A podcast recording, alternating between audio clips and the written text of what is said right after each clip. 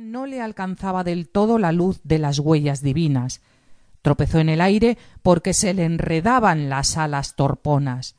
Tuvo miedo de caer y hubiera sido terrible, porque todos los ángeles estaban mirando la creación y nadie se hubiera ocupado de recogerlo. Hizo un esfuerzo y movió las alas. Cuando llegó junto a Dios, comenzó el día segundo. La voz divina decía Hágase el firmamento en medio del agua. Al firmamento lo llamó cielo. Rastro de Dios empezó a decir Cielo, cielo, cielo. Pero era esta una palabra más difícil que las otras.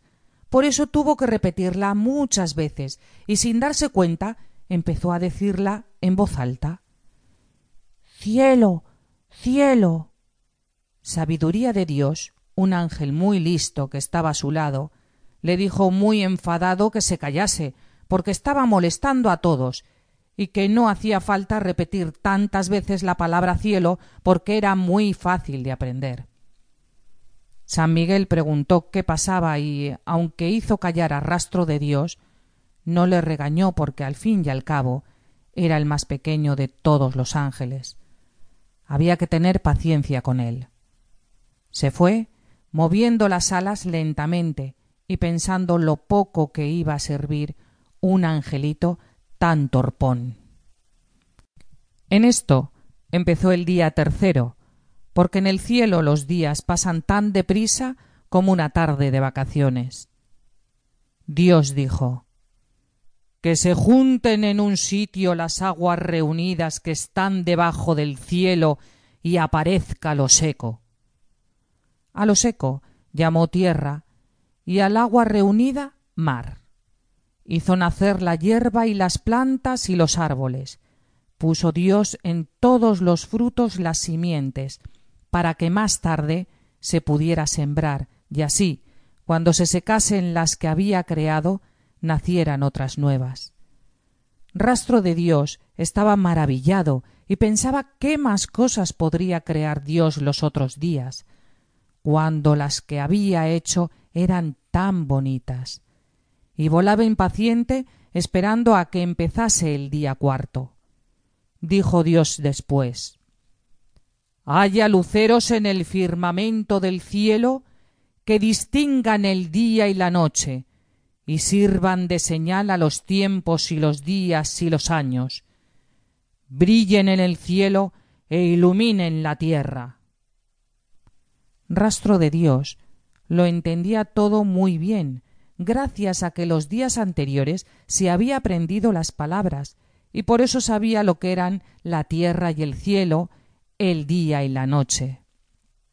Vio cómo creó Dios el sol, tan grande y luminoso que sólo Dios podía mirarlo sin deslumbrarse y tocarlo sin quemarse. Y después la luna, más chiquita, blanca y juguetona como una pelota, que parece divertirse escondiéndose a veces en la noche.